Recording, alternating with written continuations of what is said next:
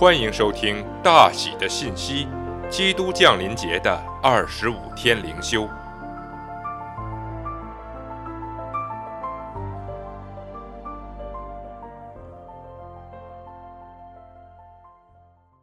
第十一天：耶稣为何而来？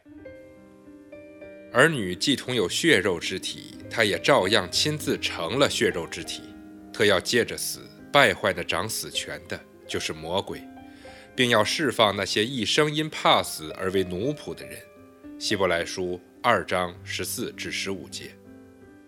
我认为希伯来书二章十四至十五节是我最喜欢的降临节经文，因为我不知道还有什么经文能如此清楚地表达了耶稣在世生活的开始和结束之间的联系，即道成肉身和受难之间的联系。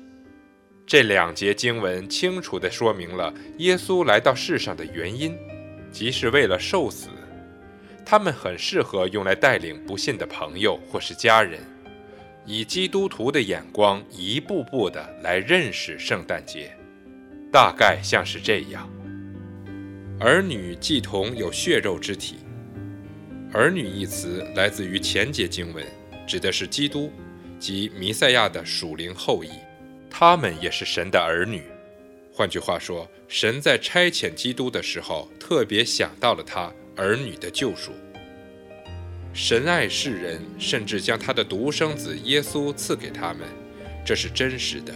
但是，神特别的要将神四散的子民都聚集归一，这也是真实的。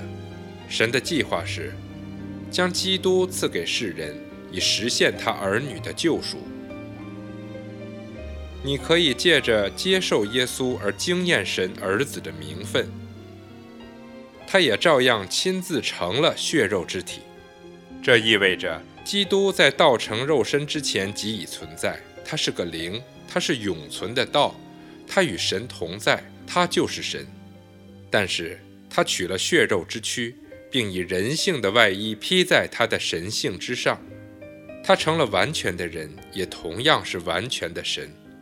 在许多方面，这都是一个极大的奥秘，但是这是我们信仰的核心，也是圣经的教导。特要借着死，他成为人的原因是为了要受死。身为神，他不能为罪人而死，但身为人，他能，所以他必须降生为人。他的生就是为了死。耶稣受难日是圣诞的目的。这正是今天大多数人需要听到的有关圣诞节的意义。败坏那掌死权的，就是魔鬼。借着死，基督拔去了魔鬼的毒牙。这如何做到呢？乃是借着遮盖我们一切的罪。这意味着撒旦不再有合法的理由在神的面前控告我们。谁能控告神所拣选的人呢？有神称他们为义了，神是在什么基础上称我们为义呢？是借着耶稣基督的宝血。撒旦抵挡我们的终极武器就是我们自己的罪。如果耶稣的死除去了罪，魔鬼的首要武器就从他的手中被夺去了，他无法提出充分的理由来定我们的死刑。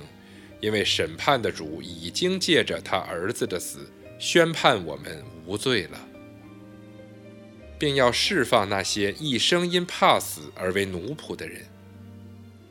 所以，我们从死亡的惧怕中被释放，神已经称我们为义了。撒旦无法推翻这个判决，并且神的意思是让我们最后的平安在我们生命中有立即的效应。让快乐的结局消除现在的捆绑与惧怕。若是我们不必惧怕我们最终与最强的敌人，我们就不必惧怕任何事物。我们能有自由，有享受喜乐的自由，有享受其他事物的自由。神赐给我们的圣诞礼物是何等的伟大，且要从我们。带给全世界。